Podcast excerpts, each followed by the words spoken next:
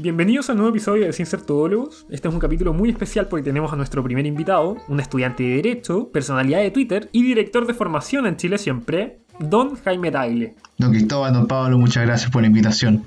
Gracias por acompañarnos. ¿Cómo se siente ser el primer invitado? Un honor, pues. O sea, le corresponde pegarse con una piedra en el pecho. Ahí veo el sacrificio que hago en, en honor a esta invitación. En esta ocasión vamos a conversar sobre un historiador chileno, don Jaime Isaguirre, que fue historiador durante el siglo XX, nació en 1908 y murió el año 1968 a causa de un accidente de tránsito. Fue abogado de la Pontificia Universidad Católica de Chile y también fue de los fundadores del Instituto de Historia de la Universidad Católica. Eh, se dedicó a la carrera como historiador, más que su dirección como abogado, donde se especificó el tema de la área de formación intelectual. Esto lo hizo a través de la revista Estudio, que fue una revista muy influyente durante, los años 30 y 40, la que eventualmente evolucionó a la revista Finisterre, ambas relacionadas también con el mundo de la Universidad Católica, donde participaron otros importantes pensadores chilenos del siglo XX como Mario Góngoro, Osvaldo Lira o Julio Filippi.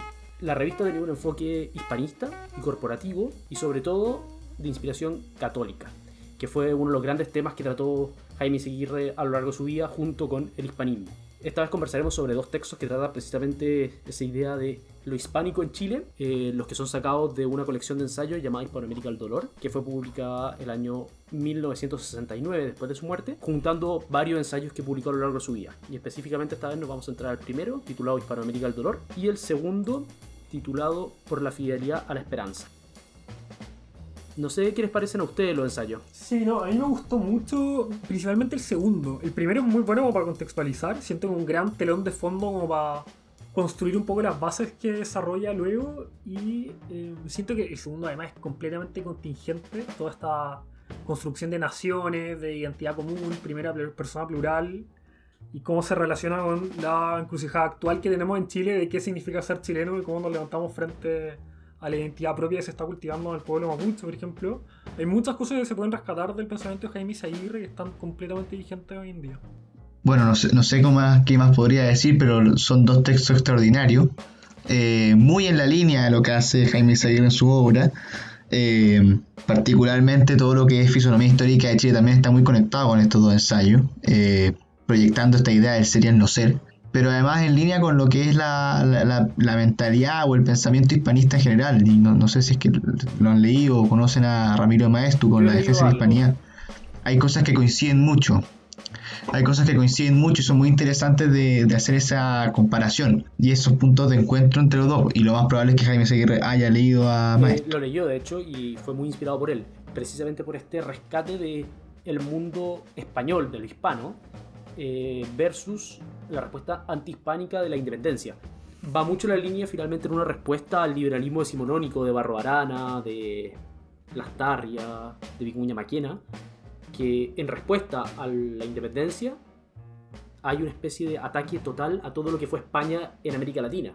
Hispanoamérica, diría Jaime Seguirre, no América Latina. Claro. que es bastante duro contra cualquier otro término que sea distinto a Hispanoamérica pero es una respuesta absoluta.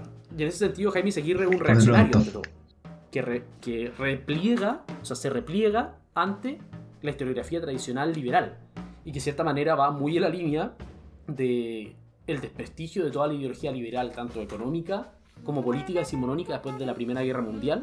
Durísimo. Claro, y después de la, crisis del 29, que mata el sistema eh, económico liberal decimonónico. Sí, pero, pero antes que proyectarlo como reaccionario, a mí se me hace más un... que trata de rescatar, bueno, eh, ahí viene el concepto de tradición que va a usar por, si acaso, con, por un con, sentido, un sentido estricto de reaccionario. Porque claramente nadie puede ser reaccionario con 100 años de Sí, entiendo. Si ya pasaron 100 años, ya no eres estrictamente un reaccionario. El reaccionario era el, noble francés que le mataron a los papás en la guillotina y levantó armas y levantó ejército en contra de la revolución. Ese es un reaccionario.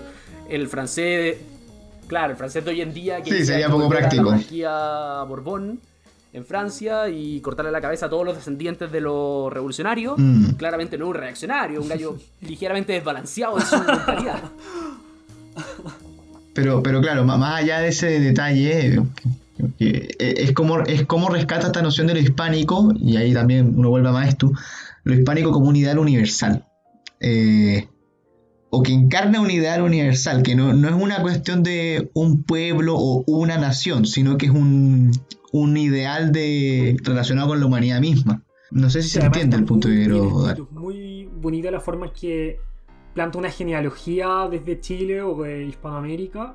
Dice algo así como que mediante España, o España fue el cordón umbilical por la cual nos relacionábamos con Roma como nuestra madre y Grecia como nuestra abuela, una cosa así.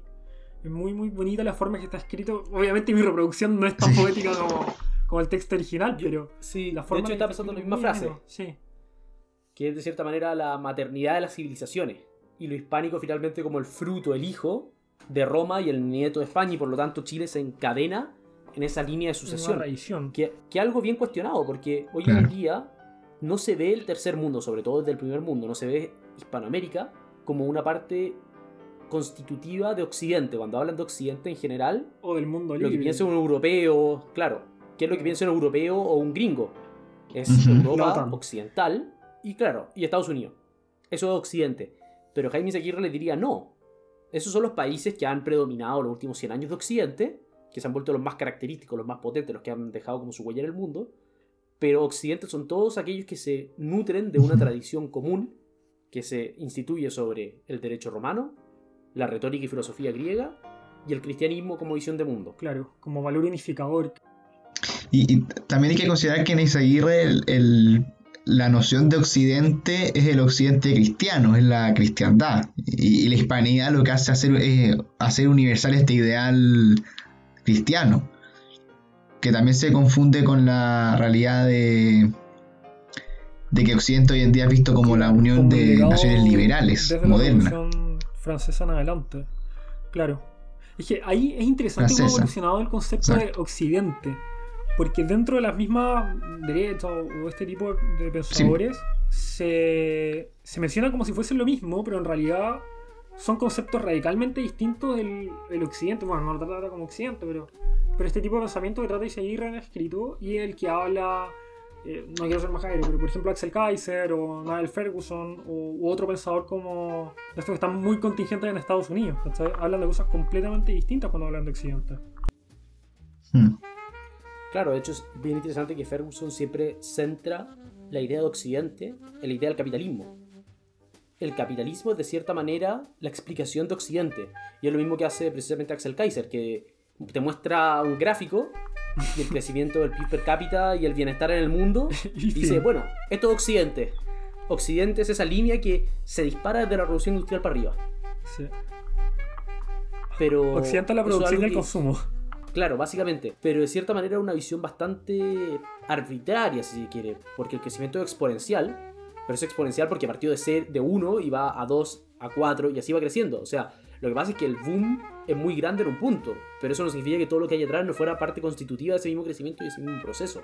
Y esto es un tema que también trata directamente Isaguirre. Hay una parte en la que hace un paralelo, creo que en el primer texto, entre la tradición puritana y los distintos ideales como el modelo de virtud que tienen las civilizaciones. O sea, dice algo así como que el castellano tiene al santo mm. o al caballero como modelo de virtud, mientras que el puritano tiene, no sé si el banquero o como la industria, bueno, esta idea como beberiana de el, el, ideal en el mercante, pero en ese tipo de industriosidad. También hace una comparación parecida, creo que en Fisonomía Histórica, o no sé si en alguno de estos textos, pero entre el caballero, eh, eh, el hidalgo español versus el gentleman inglés, que representan formas de vida distintas, visiones de mundo distintas, que en el fondo la diferencia que siempre dejan muy marcada estos autores hispanistas entre lo hispano y lo anglo, o lo norteamericano o inglés. O lo francés, que curiosamente es poco marcado porque lo francés es lo que tuvo más influencia en Hispanoamérica. Hispanoamérica es antes hija de Francia que de Reino Unido. De hecho, esa idea de el alma de los pueblos dentro de Occidente, entendido desde la religión, como tú decías, Cristóbal, es una idea muy beberiana. Y me llamó mucho la atención que Eiseguirres, no sé si será porque leyó a Weber y lo estaba replicando, no lo cita, o porque era la idea común en la época, esta idea de que la diferencia espiritual entre los pueblos se justifica por su visión religiosa y que el capitalismo y la industria y el industrialismo y la revolución industrial se explica precisamente por la ética protestante. El espíritu del capitalismo nace de la ética protestante, que es el argumento de Weber finalmente que el capitalismo siempre ha existido, siempre ha existido la industria capitalista, pero nunca había existido una sociedad donde el capitalismo fuera la mentalidad societal, por así decirlo, la mentalidad media, y se contrapone con lo hispánico, precisamente con lo mediterráneo, cuya mentalidad no va a la ganancia, sino a la buena vida. Mientras el puritano te dice, tengo que ganar cada vez más plata y por lo tanto genero plata para invertir esa plata y generar más plata, para amontonar de cierta manera en mi granero, como dice el Evangelio, ¿por qué eso no pasa en el mundo mediterráneo y dicen como gano plata para tener una buena vida y cuando tengo suficiente para vivir, me dedico a vivir, no a juntar más. Y finalmente la respuesta que tanto Aguirre dice como, como Weber es que eso se basa en la visión religiosa. Y Axel Kaiser, cuando yo estuve en FBB, en UFBB en 2017, hizo una charla precisamente de este tema, como un poco del de la ética protestante y las raíces del capitalismo versus las raíces como panas básicamente de Hispanoamérica, para que no se enoje Jaime Aguirre. Y básicamente la conclusión de la charla era que, puta, que paja no haber nacido como desde, o sea, que no nos hayan colonizado los británicos porque los mediterráneos son flojos y por eso no tenemos plata y somos pobres. Una visión bien propia de ese mundo liberal muy, muy propia. El liberalismo clásico, como le dicen ahora. claro, eh, al final la ética protestante ha permeado tal nivel como se desacraliza finalmente esta visión que partió desde un punto de vista religioso y exclusivamente como una forma de justificación. O sea, si a mí me iba bien porque yo era un elegido de todos los tiempos y por lo tanto me iba a salvar, independiente de lo que hacía. Era bien curioso porque era la lógica al revés. No era como ganar la salvación, sino demostrar que ya la tenía. Entonces, eso se, con la pérdida de potencia de la religión, se saca el elemento religioso y queda desnudo el elemento económico. Igual es bien interesante cómo se unifican de cierta manera estas tres como tradiciones que menciona muy como muy por separado Isaguirre, como la francesa y eh, toda esta vocación de libertad como sacramento, la adolescencia de los pueblos, además, insisto en que está muy bonito como lo escribe, eh, esta alma puritana que acabamos de comentar con Bebe y todas estas otras cosas, y la hispana, y cómo todas estas se engloban en un mismo concepto que vendría a ser accidente, a pesar de que entre ellas, como comentamos, hay suficiente incongruencia y, no son muy compatibles, porque están siendo azotadas por una amenaza, entre comillas, desde los círculos académicos que es mucho más grande y que se opone radicalmente a todas las cosas que tienen en común estas tres tradiciones que ya están en pugna con su esencia. ¿Qué opinan ustedes, especialmente tú, Jaime, en torno, porque el hilo de la hispanidad, la cosmovisión hispana mediterránea, un hilo claro, que es Grecia, Roma, España. Y en España, se desde España se transmite Hispanoamérica. Tiene como personaje arquetípico al Hidalgo, y yo me atrevería a decir que su personaje arquetípico en realidad es aquel Hidalgo de la Mancha. La inglesa, por otro lado, tiene su origen en Lutero y tiene su cúspide en el gentleman inglés. Pero la francesa, ¿de dónde nace? Yo, a priori, sin ningún tipo de, estudio ni nada, diría que la Revolución Francesa, que la mística de la Revolución Francesa es la que crea el francesismo moderno y de, de la ilustración francesa en general, de todo el siglo de las luces. Sí, es curioso, porque por ejemplo en Maestro hay algo más, hay algo anterior a la Revolución Francesa que Maestro identifica como el, origen del problema, que son los Borbones. Aunque se, es, muy notable. El, el, eh, Maestro cuando habla, cuando habla, por ejemplo, de la expulsión de la compañía de Jesús, lo dice de forma muy tajante. O sea, acá hay una decisión de la monarquía francesa borbona de eliminar el sustento espiritual de, la, de, la, formación religiosa en, Hispanoamérica y de la misma monarquía hispánica de modo tal de empezar a derribar el imperio español. Entonces, yo no sé si quién es el personaje, cuál es el punto histórico en específico, pero ya con los Borbones hay una señal evidente de cuál es el, de qué es lo francés y que, nos va a influir radicalmente después con la, con la independencia. Tal vez podría rastrearse ese punto entonces al diálogo que se genera en Francia. Diálogo, bien poco diálogo en realidad, fue bien violento. La masacre de San Bartolomé, el gran ejemplo. Entre lo protestante y lo católico. Y que la respuesta que tuvo el Estado francés a eso fue el Estado totalitario. Francia es el ejemplo, ejemplo primo del Estado absolutista por autonomacia. Yo creo que va más por ahí. Yo, yo creo que cuando un hispanista piensa en, en, lo francés, piensa en lo que inician los Borbones. Eh, y a partir de ahí va identificando esta evolución cultural que uno logra derribar el imperio español y dos logra someter culturalmente a, las, naciones hispanoamericanas por gran parte del siglo XIX. Que no es lo mismo estar en la casa de la mía que estar en la casa de la madre, una cuestión así, decía. Entonces yo creo que va, más por ahí. Pero pensando de nuevo en el ideal hispánico, es una comparación, la comparación entre los ideales tanto hispánico, francés y el, y el puritano o anglo, lo que sea, eh, yo creo que lo que, más allá del punto de que efectivamente el ideal puritano, que después se lleva más, más a su profundidad en el mundo anglo, lo, que hay que destacar es, la, el ideal hispánico y pensar en ese ideal de universalidad, que está muy enraizado, por supuesto, con la visión religiosa, como ya, ya, está, ya quedó establecido, que es precisamente la, la conversión de todas las personas. Como todos tenemos la posibilidad de convertirnos, también tiene la posibilidad de convertirse todas las naciones y pensar, pensar así la historia, pensar así la, la, vida en sociedad es lo que caracteriza al mundo hispánico y que hace la diferencia con otras naciones que ponen en lo, central en lo material o en la dominación de lo, de lo conocido. No como el hispánico que busca convertir, eh, llevar, a, llevar a las almas a salvación. Bueno, y ahí viene el dolor también. Hispanoamérica es definida por el dolor, no por ser Hispanoamérica, sino por ser, o sea, no por ser América, sino por ser Hispania, por ser lo hispano es lo, doliente. Esta incongruencia entre el ideal y la realidad. Vuelvo al Quijote. El Quijote es un personaje profundamente desgraciado, un personaje trágico, tragicomedia si se quiere, por eso, porque ve un ideal que es inalcanzable, esta canción muy bonita del musical del Hombre de la Mancha, El sueño imposible, que quiere llevar a la realidad y de cierta manera sabe que no puede llevar a la realidad y que pelea contra ese enemigo invisible que es el mundo en el fondo. Bueno, y, ahí se vuelve a ese, problema constante en, los textos de Isaguirre, que es el tema del ser y el no ser, pensando ya derechamente en la historia chilena. Eh, que en el fondo cuando las naciones, bueno, cuando una, ¿qué es lo que distingue a una persona para que sea como es? Que esté viva o no esté viva, que sea o no sea. En las naciones ocurre lo mismo en el fondo, y es lo que trata de transmitir Isaguirre. Cuando una nación se separa de su identidad, es una nación que está muerta, que no existe. Eh, de modo tal que siempre la historia hace volver el tema de quiénes somos o qué nos identifica, qué nos, qué nos transforma en un país, en una nación. Entonces ahí vuelve siempre ese problema del ser no ser en la, Por lo menos en los escritos de Isaguirre es muy constante el tema. Y ahí se conecta con la idea de tradición, que, claro, se toma desde varias partes. Isaguirre hace una especie de catálogo de qué es tradición y qué no es tradición. Y no, no, ahí cuando habla de tradición, cuando habla de historia y de tradición es muy notable. Porque uno cuando, cuando porque las primeras páginas después, las primeras son precisamente del segundo texto, claro, y por qué estudiamos historia. la historia que es, eh, la historia es lo que es propio del, ser humano. El ser humano tiene historia, no los animales. Eh, lo, propio del ser humano es, en cuanto a acción libre, es que tiene un pasado y un pasado que le, que lo, que es parte de él también, que es parte de su ser.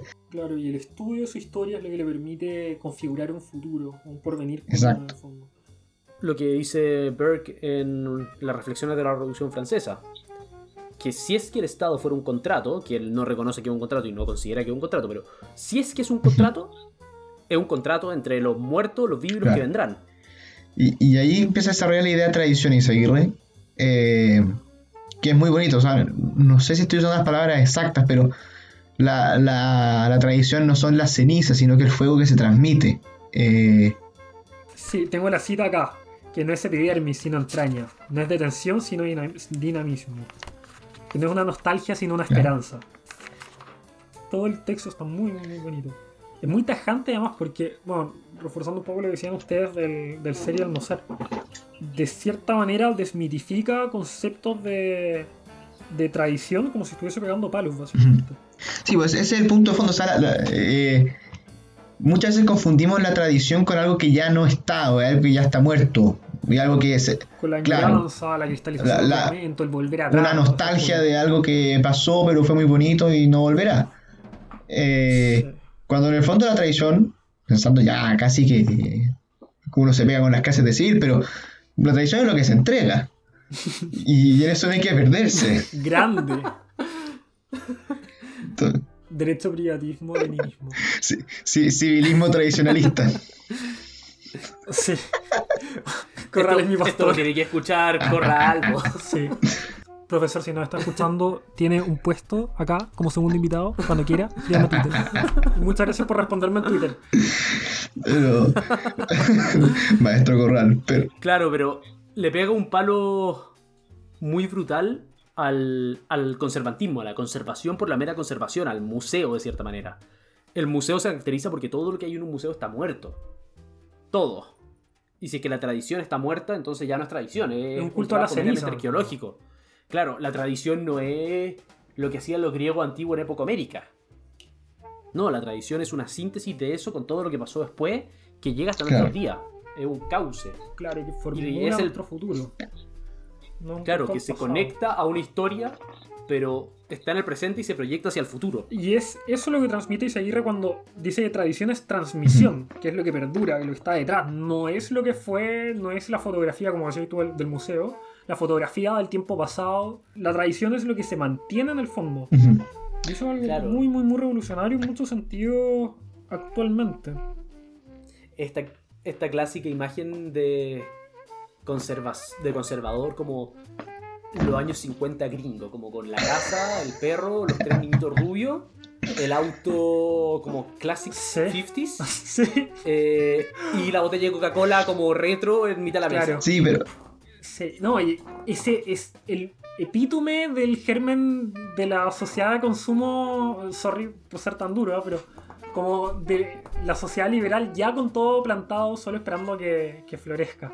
Como el comienzo de la erosión de todas estas cosas. Sí, pero, o sea, más allá de volver al, al- a la disputa eterna por quién es conservador y quién es tradicionalista, porque en eso, claro, nos va a doler a decir que es tradicionalista y bajo ninguna circunstancia conservador, pero yo creo que todos los conservadores de buena línea reconocen los text- reconocen el valor del tradicionalismo a seca. Eh, pienso más en un conservador como Scruton, pues. Eh, que también va esta idea del cuerpo so- del cuerpo eh, Scraton. no, no, no me jodáis con las pronunciaciones en inglés porque no, no es lo mío. Es que a mí me jodieron el, el maestro Gonzalo Rojas me jodió el otro día. Dije Scruton y No, aquí hay que ser hispanista tradicional y se- si se escribe Scruton, se dice Scruton. Eh, Sí, sí. No, y lento para marcar el punto sí, hispanista. sí, sí. Es Sí, Scruton. Roger Scruton. Eh, Claro, si se quiere también se puede escribir con E al Roger principio. Scruton, entrando, por favor.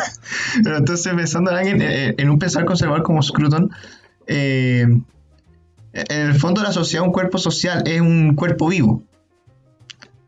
Y ese cuerpo vivo tiene una identidad que en última instancia depende de su tradición, de su historia, de lo que ha sido. Y que a partir de eso determina lo que va a ser. Y por eso el conservadurismo, en perspectiva de Scruton, yo no sé, yo estoy consciente que hay conservadores que quizás no, no llegan a este punto y son más bien del panfleto como el que tú mencionabas, Pablo. Eh, conservadurismo y tradicionalismo coinciden entonces, este conservadurismo y el tradicionalismo coinciden en el punto fundamental de que hay un cuerpo vivo que se debe conservar, para lo cual hay una tradición o hay un punto, hay una identidad que permite determinar ese, ese futuro. Que el futuro, la esperanza, no hay futuro, hay esperanza en ese sentido. Por venir. Sí. Claro. Y una primera persona plural, que está configurada por todas estas cosas que estamos recibiendo y transmitiendo. De hecho, Scruton es interesante su conservadurismo incluso en ese aspecto, de cómo no es un conservadurismo de quedarse en Santo Tomás de Aquino, sino que toma Hegel, Claro. toma Kant, toma eh, a Wittgenstein, Wittgenstein. toma a... Bueno, a Nietzsche en general no, lo contradice. Eh, toma el fenómeno... Feno, la La fenomenología en fenomenología, general la toma, claro. claro.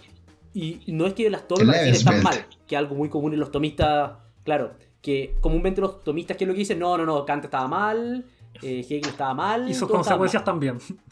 Como todo lo que todo lo que hay después de Santo Tomás es porque está mal. Sí. Y hay que Que cortarlo. es un punto muy clásico en el tomismo más duro. Scruton todo lo contrario, dice, no, aquí también hay cosas que son valiosas en estos pensadores y que tenemos que tomar y articular, porque son simplemente, hay cosas que están erradas, ¿verdad? Pero hay otras que son simplemente herramientas metodológicas y de conocimiento del mundo que permiten explicar dimensiones distintas a las que se explicaban antes con un vocabulario que está adaptado también al tiempo moderno. No cambia el fondo, pero sí la forma en que nos acercamos a ese conocimiento. El Lebensbaum es muy buen ejemplo de eso Lebensfeld. para superar. Nunca, nunca he podido entender Es que, eh, creo que el Lebensbaum es el, de lo, el del espacio vital. Uh. Pablo, El subconsciente te está traicionando. No. Mundo de vida, espacio vital, espacio- que es una distinción clave. claro, es importante distinguir. Pero al final es muy interesante porque Scruton finalmente lo que hace es precisamente reinterpretar conserva- de forma conservadora con las herramientas que le entregó la fenomenología, que en principio no es particularmente conservadora. Y que no es fácil. Que precisamente, claro, no, o sea, eso sí estoy de acuerdo con los tomistas. Todo lo que viene después de, de Santo Tomás es muy complejo. Se empiezan a enredar mucho. El idealismo alemán complejizó mucho la filosofía. Sí, es muy interesante cómo además innova desde Hegel. Bueno, y algo que yo comenté el otro día en clases con el profesor Alejandro San Francisco, que Tito debe haber estado en esa clase, de que en general se trata de entender a Hegel de la óptica de ser el antecedente de Marx. Sí. Eh, es una afirmación que yo la, se la pregunté al profesor San Francisco y él considera que es exagerada, pero de que existe esa realidad existe. O sea, es muy común que Hegel se vea únicamente como un antecesor de Marx, Sí, cuando es mucho más, un pensador en su propio peso. cosa que de pronto determina que los conservadores tendamos a ver en Hegel un peligro. No solo porque es imposible de leer, sino porque además es la base intelectual de Marx. No se entiende lo que dice, Claro. claramente es un peligro. No, eso es un cacho, pero José Joaquín Ugarte decía sobre Kant y extrapolándolo a Hegel como un, un efecto posterior de Kant, de que la verdad era simple, sencilla y fácil de comprender. Por lo tanto, Kant era. Banco. no. Categórico. Nosotros nos dijo cuando, cuando refiriéndose al tema de la de Dios, la verdad, de Dios, la libertad, el alma y la libertad. Kant, intentó, Kant echó por la puerta las verdades metafísicas y las intentó meter por la ventana. Qué grande José Joaquín. No sé qué opinan, a mí me quedan algunas dudas en, en algunos aspectos, pero cuando, cuando Izaguirre empieza a desarrollar las cosas hispánicas que fueron quedando en la historia de Chile, menciona algunas que sí hacen sentido en general, como el tema de la libertad o la, noción de libertad, la sujeción al derecho o el imperio del derecho, como elementos propios de la hispanidad o del ideal hispánico que llegaron a Chile y, per- permanecieron después de la independencia y que tuvieron, una, tuvieron un beneficio práctico para lograr instalar un orden institucional republicano, cosa que habría sido imposible sin instituciones conservadoras tradicionales. Eh, pero menciona también como elemento hispánico que permanece, y aquí yo no, no me queda claro, o, o trato de buscar alguna explicación de por qué lo menciona, la idea de resolver los conflictos no por la violencia, sino a través del diálogo y la amistad cívica. Pero yo no sé en qué sentido lo menciona. Eh, Si es que se refiere a que en la historia de Chile tendemos naturalmente a resolver los conflictos políticos, institucionales, de la manera más amistosa posible, o hace link con la situación histórica en la que escribe este artículo, que es hacia el año 68, es decir, cuando, perdón, 66, que ya se, nos, ya se veía venir la crisis política en el país. Yo creo que está haciendo eso, sabiendo obviamente que Chile ha tenido rupturas bien profundas y bien duras, cada una cantidad entre 25 y 50 años, de forma más o menos regular. Pero el sustrato de eso que saca, yo creo que son los fueros, que es una realidad hispánica medular, de cierta manera. El cabildo, el fuero, las instituciones locales, como un lugar de discusión donde los vecinos podían conversar con la autoridad y entre ellos para solucionar los problemas. Claro. Pero, pero ahí en general Izaguirre lo ubica más en la, pa- el fuero o, o la, la autonomía local, qué sé yo, lo ubica más en el tema de la libertad, de, de la esencia libertaria hispánica. Eh, Él hace el vínculo ahí con la, con el, con la raíz más bien, con la tradición más bien visigoda hispánica, que contrasta con la romana que es de la autoridad y central, qué sé yo. Pero el fuero, como institución hispánica por excelencia, está más enraizada con la idea de libertad, yo creo. No sé, yo creo que la visión del tema de la discusión también existe en los fueros y en los cabildos y en las comunidades locales. Pero es una idea que no es hispánica exclusivamente, sino que yo creo que es indoeuropea por concepto. Claro, Es lo mismo que está en el sustrato de la, de la ciudad griega. Se construye sobre eso, sobre la idea de vecindad. El ágora es el corazón de la ciudad griega. Como ya hemos comentado en otro capítulo del podcast, yo justo ahora estoy leyendo Homero y es bastante notable como todo pasa en el ágora. Y cómo está constantemente esta idea de la discusión como sagrada. Eh, es bien curioso porque lo que relata Homero es que hay un cetro. Y el cetro se va pasando de mano en mano entre los nobles que pueden hablar solo el que tiene el cetro. Y el que tiene el cetro es el rey en el minuto que está hablando. Entonces, idea de la discusión es bastante germinal en todos los pueblos indoeuropeos, Sí. si uno lo mira. Lo que tú decías, Tito, que viene lo visigodo, lo visigodo es indoeuropeo, germánico. lo griego lo tiene, lo latino en su origen lo tiene, se va perdiendo a medida que crece el poder absoluto de los emperadores, eh, en medida que de hecho se alejan de la raíz europea y se acercan hacia una visión orientalizada. ¿Cómo pasamos de esa idea del cetro a Twitter? Yo creo que no es justo atacar a Twitter. no, porque eh, es la razón de sí, su fama. por la mitad. Usted le debe demasiado a eso. No, no sé, si- no sé si tengo fama, pero, pero un espacio de en el que uno conoce la, la amargura humana, así que no, no, no, no involucremos a Twitter con, con esto. Sí, sí, es como una cerveza amarga, un café muy, muy cargado. Se sufre pero se disfruta. Pero bueno, en resumen, uno podría hacer un análisis antropológico de por qué se dieron las instituciones democráticas y republicanas y los espacios de discusión preeminentemente en el occidente, que fueron el lugar donde florecieron las culturas indoeuropeas. Aparentemente las culturas indoeuropeas habrían tenido en su núcleo esta idea de la comunidad de iguales. A diferencia, por ejemplo, del mundo asiático, tanto China como Japón tenían desde su origen un concepto imperial divino Ujú. bastante absoluto. Incluso entre los dioses griegos había una hermandad. Zeus era el primero padre entre los dioses y el más poderoso. Los dioses, pero el resto de los dioses podía oponerse a él. Les iba a ir mal si lo hacían, le iba a sacar la cresta, literalmente, como digamos, atrévanse. Pero podían hacerlo, estaban en su derecho a hacerlo. Se tenían que tener a las consecuencias. Mm. Que es totalmente distinto un poco a la idea de el emperador japonés, que es la dinastía más larga, no rota desde el año, no sé, 1000 antes de Cristo. Estoy inventando un número, tal vez menos. Porque precisamente son hijos de los dioses y por lo tanto están en una categoría ontológica distinta. Claro, el semidios griego es hijo de un dios, pero no está en una categoría ontológica distinta, un hombre como cualquier otro, y eventualmente se va a morir, y por lo tanto está en igualdad. Su diferencia es que es más fuerte y por lo tanto te va a sacar la cresta si te va a ponerte a él. Pero no es una diferencia ontológica de cierta manera. Es un punto importante y bueno, quizás por ahí va más el tema.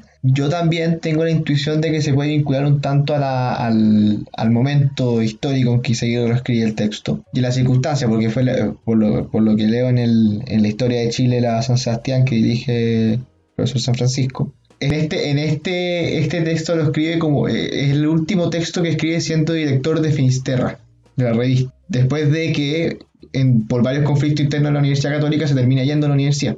La época de la reforma y qué sé yo. Las reformas son siempre tan terribles. No, la reforma universitaria fue lejos, bueno, la reforma universitaria fue terrible, pero en el fondo yo creo que acá Iseguirre también en cierto modo ve lo que se viene, con el tiempo ocurriría. Intuición que por de pronto, si uno, si uno revisa la historia de Chile, también tenía Jorge Alessandri y después la tuvo Eduardo Frei, entonces como que todos veían venir lo que iba a ocurrir en el 73. Crónica de una muerte anunciada. Básicamente. Pero eh, ese tema, y ahí no sé, disculpen por joder con los temas, pero también Is- Izaguirre destaca mucho que Chile, una vez que se emancipa de, de su madre patria, es a través de los elementos que le brinda la hispanidad que logra formarse como un país ordenado, por así decir. Que es lo que La clásica idea de que la República Portaliana en realidad es solo la proyección de la monarquía hispana en un sistema. Claro, y no, so- no solo por, no solo por el, no solo en el elemento monárquico del presidente, por así decirlo, también en la existencia de una, de esta élite, de esta fronda que, que era respetada, eh, la iglesia como un factor central de unificación espiritual. Yo diría, tengo la intuición leyendo ese Aguirre que, que en el fondo aquí rescata cómo fue la conservación de una parte de nuestra identidad hispánica en un modo muy camuflado, muy analógico, lo que permitió hacer de Chile un país ordenado. Algunos, como Alberto Verde, van a hablar más de los ingleses de América, pero probablemente se nos, se, se nos olvidó en algún minuto, también considerando todo lo que fue la reacción decimo- decimonónica contra, contra España, rescatar cómo el mantenerse fiel a nuestra identidad fue un factor importante en que Chile fuese un país relativamente serio o, o que se destacara en América. Al final del segundo texto además trata muy bien ese tema de la necesidad de reconciliarnos con lo que nos hace individuales o auténticos. No sé si recuerdan esa parte en la que habla de que sería como muy bonito que Mistral y Neruda abandonaran esos seudónimos cosmopolitas, liberales eh, extranjeros y se pusieran sus nombres como criollos, hasta como Lucila Godoy, Neftalí Reyes, como bien, Claro. como bien arraigado. No, es con una reivindicación no solo a lo hispano, sino también a lo. Local. indoameri- al- no, a lo indoamericano al final. A la síntesis. Como una tercera identidad. Claro, que lo dice mucho Al varias veces Iseguirre, es que lo hispánico encontró suelo fértil en las culturas americanas para echar raíz. que los pueblos del desierto y de la Antártida no tenían, no tenían nada en común hasta que llegó esta visión unificadora. Bueno, los términos que lo ponen quizá un poco más funables, pero habla un poco de, de esta visión alta, ¿no? civilizatoria, de construir un proyecto común que aúne a todos esos pueblos que en el papel no tienen mucho en común, que es algo de lo que se ha perdido. O sea, por eso lo introducía al respecto de la situación que tenemos hoy sobre el pueblo mapuche, que vamos a entender por nación, que vamos a entender por Chile. Son los chilenos, ¿qué tenemos en común? ¿Tiene sentido la chilenidad en un momento en el que el Estado-Nación está cada día más erosionado? Hay mucha respuesta, hay muchos elementos del pensamiento de Isaguirre y estos textos que están totalmente vigentes. Mm. Bueno, es algo que dijo Carlos Peña hace dos domingos atrás, si no me equivoco, con el Mercurio. Hoy en día se tiende a construir esta visión de multiculturalidad sobre la base de que lo que nos diferencia es lo que hay para atrás y por lo tanto hay que destruir un concepto unido porque para atrás somos Ujú. distintos. Claro. Y él dice, no, una cosa es la cultura, que es muy importante, y reconocer esas diferencias culturales y esas distintas formas de acercarse al mundo. Y otra muy distinta es creer que la nacionalidad, la pertenencia, se basa en un mirar hacia atrás. La nacionalidad, lo que es ser nacional de un país, lo que es ser de... En realidad tiene mucho más que ver hacia el futuro. Mirar hacia atrás para buscar una visión común hacia el futuro, no solo un accidente de grupos humanos en un territorio. Es que por eso, en, en la fidelidad se cuaja la esperanza, como dice, como dice Isaguirre. Por tanto, ese porvenir, ese futuro como país, solo se logra siendo fiel a lo que uno es. Volviendo al pensando en el tema de la nacionalidad o el Estado-Nación. No tanto en el Estado-Nación, sino que pensando en la misma crisis política del país. ¿Cuál es ese proyecto nacional? Pensando uno en con qué nos identificamos, porque ya ni la bandera chilena es como un eje representativo, tal punto que en, la- que en las marchas hay más banderas mapuches que banderas chilenas. Y dos, pensando hacia el futuro. eh, ¿Qué queremos? ¿Ser un país o con la constitución? ¿Es un tema constitucional? Yo, yo dudo que esto se vote en una cuestión constitucional. Entonces, en general, pensando en los textos de Izaguirre, pensando en el concepto de tradición, pensando en la idea de lo hispánico, pensando, y pensando en la situación actual, todos estos elementos permiten pensar en algo distinto al, al- a, la noción- a- a lo que siempre hemos pensado como tradición. Tradición no es quedarse pegado en, lo- en el, en el pasado. El pasado no es una no, no son cenizas. Y la tradición, por tanto, no es una no es por tanto el, el simplemente añorar algo, sino que cómo ser fieles a lo que uno mismo, a lo que uno es para construir hacia el futuro.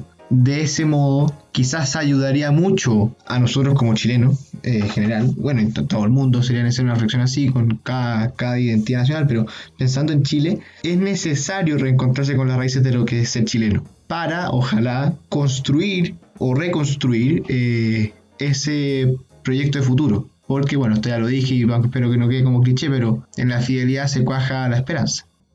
Muchas gracias por escucharnos. Ese habría sido el capítulo de hoy. Y lo invitamos a seguirnos a través de nuestras redes sociales, donde estaremos subiendo capítulos en que hablaremos de cultura, de arte, de literatura y de todologías. Eh, puedes seguirnos en Instagram y también en Twitter a través del arroba todólogoscl. Así que muchas gracias y nos estamos viendo. Muchas gracias por habernos escuchado. Esperamos que hayan tenido un buen rato y de ser así también esperamos su difusión. Ojalá que lo puedan compartir con sus amigos y seguirnos en nuestras redes sociales. Y nos vemos en el próximo capítulo.